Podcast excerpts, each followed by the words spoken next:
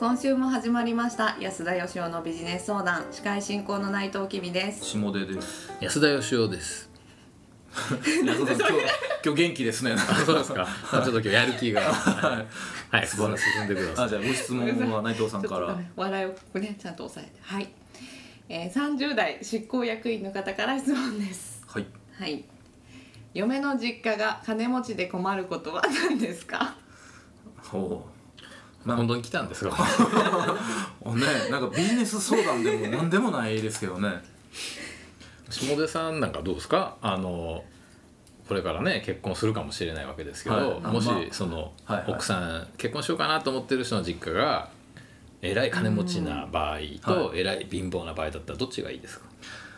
え二択ですか？二択だそれはまあ即答でえらい金持ちの方がいいですね。そうですよね、はい。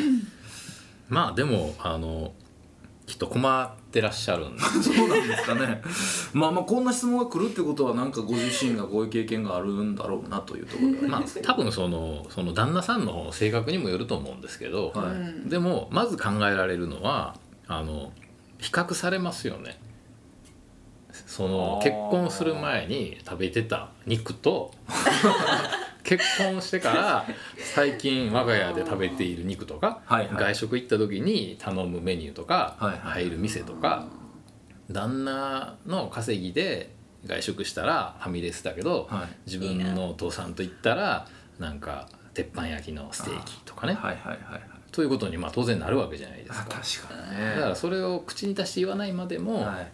きっと心の中では多分比べてるあでしょあ僕友達でいましたよ。なんか25ぐらいで、うん。あの初めて回る寿司を食べて驚いてで驚いたことにその彼が驚いてた ええみたいな。いましたね。そういうことですね。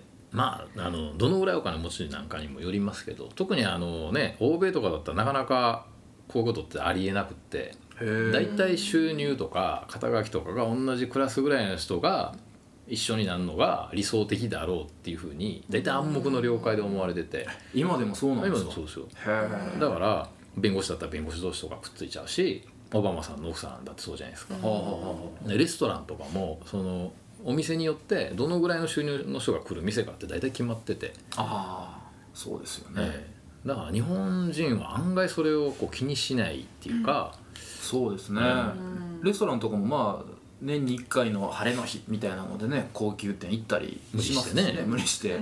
行って川越シェフのお店があの水800円で叩かれてましたけど。川高い越シェフ。ですね。はい、でもなんか年収300万400万のやつが来る店じゃねえんだっつって。それもそれでどうなんだと思いましたけど。ですかそれ。そうなんですか。そういう記事を見かけたんあですけどあなるほどね、えー。まあでもあのねちょっと無理していい店行ったりはいはいはい。とかもしますしね、そうですよね、うん。まあだけどやっぱりとはいうもののあのなんか日本人の男ってちょっと小さい狭いとこがあるじゃないですか。あのなんか自分よりあんまりできるはいはいはい。人がちょっとなんか嫌だっていうところもありますね。僕なんかあの心が広いんで全然ないんですけど 通常の日本男子は結構そういう人多くて、そうですね。安田さんより学歴低い女子探すの大変ですから。ねいやいやあ失礼ですね。そういうのじゃないですか、でもなんか自分より身長は高くない方がいいとかとかね。自分より年収は高くない方がいいとか、まあまあそんなようなクイズ番組もね自分よりちょっと答えられないぐらいが可愛いとかね。確かに。そうですね。まあ、ちっちゃいんですよ男ちなんてっちゃいんですよ自分より早く答えられるとね腹立つんですよ。クイズ番組とかは。録画してね調べたりしてます。ググってから番組に臨むっていうねまああのちょっと話がそれましたけどね、まあ、比較するされちゃうっていうのがあるじゃないですか。確かに。他にやっぱねその価値観の相違っていうか、はい。あの本人は別にそんなすっごい贅沢だと思ってなくて例えばコシヒカリとかを買ってきた時にはいはいはい。別に給料で買えなくはないんだけどでも今までそんなん食べたことないでっていう人だったら何贅沢してんのこいつみたいにはいはい。思っちゃうかもしれないですよね。うんなるほど。ええいやそういう可能性あるんじゃないですか？そうですね。内藤さんとかはね結構大金持ちですよね。いやいやいや一般家庭ですよね。一般家庭なんですか？一般家庭です。一般家庭です。はい。うん。何をもって一般かってわからない。ご時世ですけど。まあだからなんかあのお金持ちでもねとんでもないお金持ちとかもいますから、はい。なかなか確かに大変だろうなと思いますよね。でもやっぱりあの一番究極的に困るのは、はい。あの通常なかなかやっぱ夫婦って別れられないのに経済的な理由って大きいんですよ。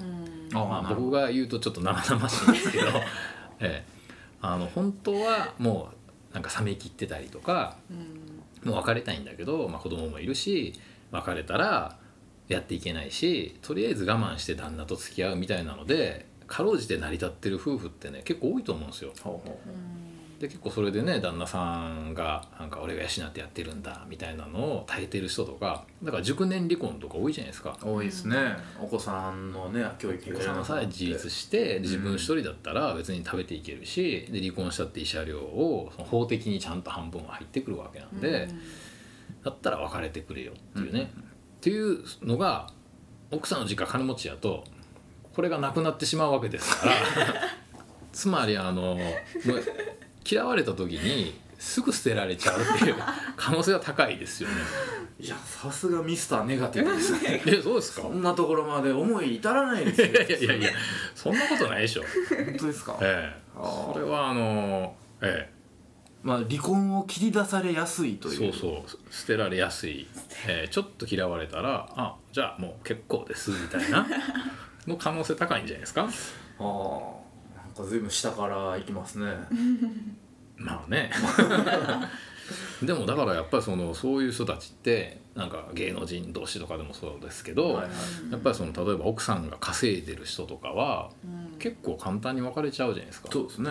だからやっぱりあのいくら男が別れないでくれっつっても女性がもし経済的に自立できれば好かれてない限り多分女性は我慢してくれないと思うんですよ。まあそれはいいんじゃないですか？だってそれでね好かれてないけど経済的な理由があるから横にいますっていうのもそれはそれでそれは下出さんはなんかあの自分が好かれるの前提みたいに 前向きに生きてますからそんなだってね好かれてないのに横にいられてもお互いハッピーじゃないわけじゃないですかいやだからねそれ100%好きか100%嫌いっていうもんじゃないんです大人の関係っていうのは。ああなるほどね。ね、はい。好きなとこもあるけど嫌いなとこもあって、我慢してるんですみんな。そうですね。僕はね人生が200年あったらまあ99%は離婚するだろうっていう立場を取ってますのでね、ええ。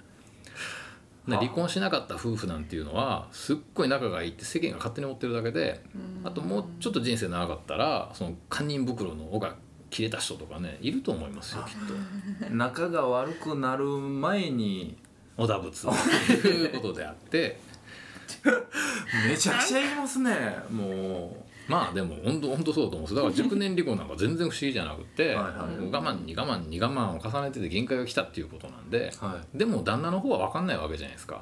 突然言,、言いやがってと。まさか俺のことが嫌いで金がないからお前我慢してたってなんじゃそれ みたいな。だから下田さんもねそんなことで我慢されたくないわとか言うけどそんなことお首にも出さないんですよ 女性というものは、ああなるほどね。え確かに確かえ、だから自分はなんか好かれてると思ってたのにっていうまさに熟年離婚タイプですよ下田さん。に ほっといてください。まだ一人もんですからねそんな熟年離婚まで考え始めたら一緒になんかだからね。僕は一応2回経験しますけど、はい。まあ、これはだから男女ともにですけどね、はいはい。お互いに我慢して成り立ってんです夫婦っていうのは。はい。その我慢が、えー簡単に奥さんの方が、えー切れちゃうと。すぐに切れちゃう若者たちと。まあ以上が